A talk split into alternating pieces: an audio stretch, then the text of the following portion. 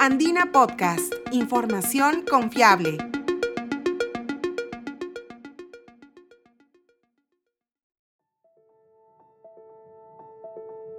En este nuevo episodio de Andina Podcast abordaremos lo referente al proceso de extradición en contra del expresidente Alejandro Toledo, quien deberá responder ante la justicia peruana por el caso Interoceánica. No se trata del único proceso que involucra al exmandatario, pero es por el caso Interoceánica que Estados Unidos concede la extradición de Alejandro Toledo. En esta oportunidad repasaremos algunos puntos clave de esta investigación, sus protagonistas, las diferentes etapas que ha atravesado y también cómo va en la actualidad.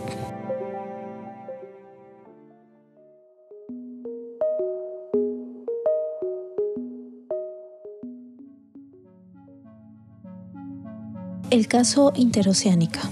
En febrero de 2017, el Poder Judicial dictó 18 meses de prisión preventiva para Alejandro Toledo por los presuntos delitos de tráfico de influencias y lavado de activos, por presuntamente haber recibido coimas de la constructora Odebrecht para favorecerlos en la concesión de los tramos 2 y 3 de la carretera interoceánica.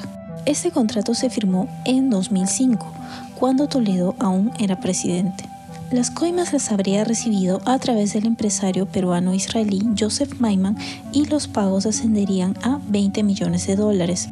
El pedido de la fiscalía es de 35 años de prisión para Toledo por este caso.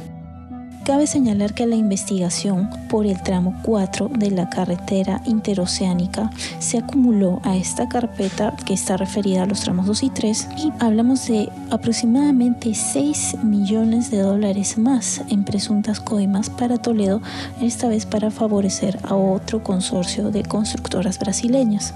Volviendo a la prisión preventiva en contra de Toledo, el juez Richard Concepción Carguancho ordenó también en aquel entonces la captura nacional e internacional del exmandatario, quien para entonces ya se encontraba fuera del Perú. Ante ello, la Fiscalía presenta un requerimiento para que Toledo sea extraditado, el cual fue aprobado en marzo de 2018 por la Corte Suprema Peruana y también por el Consejo de Ministros.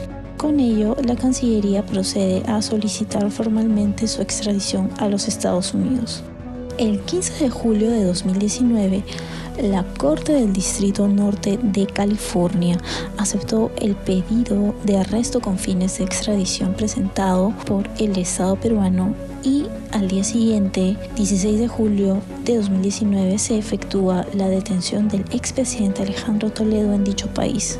A los pocos días se produce la primera audiencia de Toledo con el juez Thomas Hickson, que denegó su pedido de libertad bajo fianza hasta en dos oportunidades. Lo siguiente que la defensa de Toledo planteó para lograr su libertad fue alegar un deterioro en su salud mental, pero solo logra que lo cambien a un penal bajo mejores condiciones penitenciarias. Con la llegada de la pandemia, en marzo de 2020, Alejandro Toledo logra finalmente que le den arresto domiciliario por ser población de riesgo debido a su edad y por sufrir de hipertensión. Para ello también se pagaron 500 mil dólares en efectivo por concepto de fianza. En septiembre de 2021, un juez de Estados Unidos resuelve que Alejandro Toledo puede ser finalmente extraditado al Perú ello tras determinar que hay evidencia para sustentar los cargos en su contra. Con ello, la decisión queda en manos del gobierno estadounidense.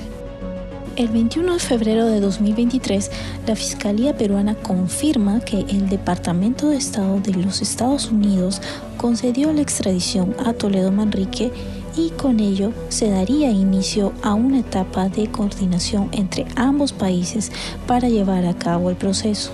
Sin embargo, la defensa del expresidente ha ido presentando diferentes acciones legales que solo consiguen dilatar la ya inminente extradición de Toledo, ya que no afectarían la solidez del caso, como manifestó la procuradora ad hoc del caso Lavallato, Silvana Carrión. La decisión respecto a que la extradición procede, que se ha certificado la extradición, esa es una decisión de fondo que no está siendo evaluada nuevamente por ninguna de las cortes.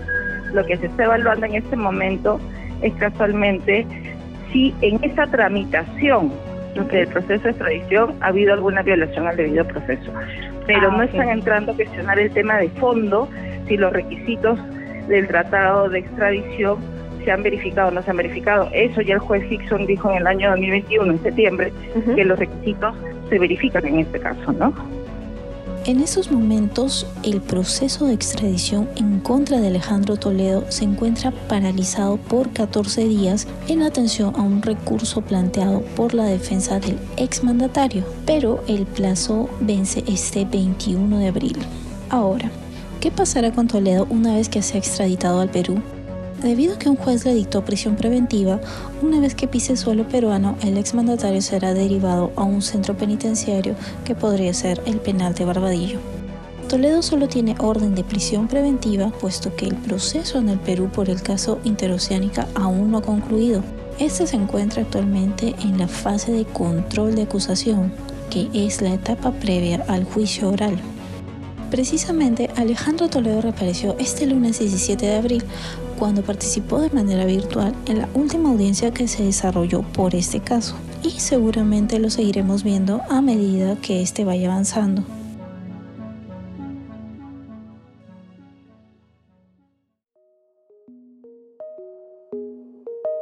Gracias por escuchar este episodio de Andina Podcast dedicado a Alejandro Toledo y recuerda que puedes seguirnos a través de Spotify y SoundCloud donde tenemos material sobre diferentes temas de interés. Este podcast fue producido por María Reina Cárdenas y editado por Ítalo Vergara. Hasta la próxima.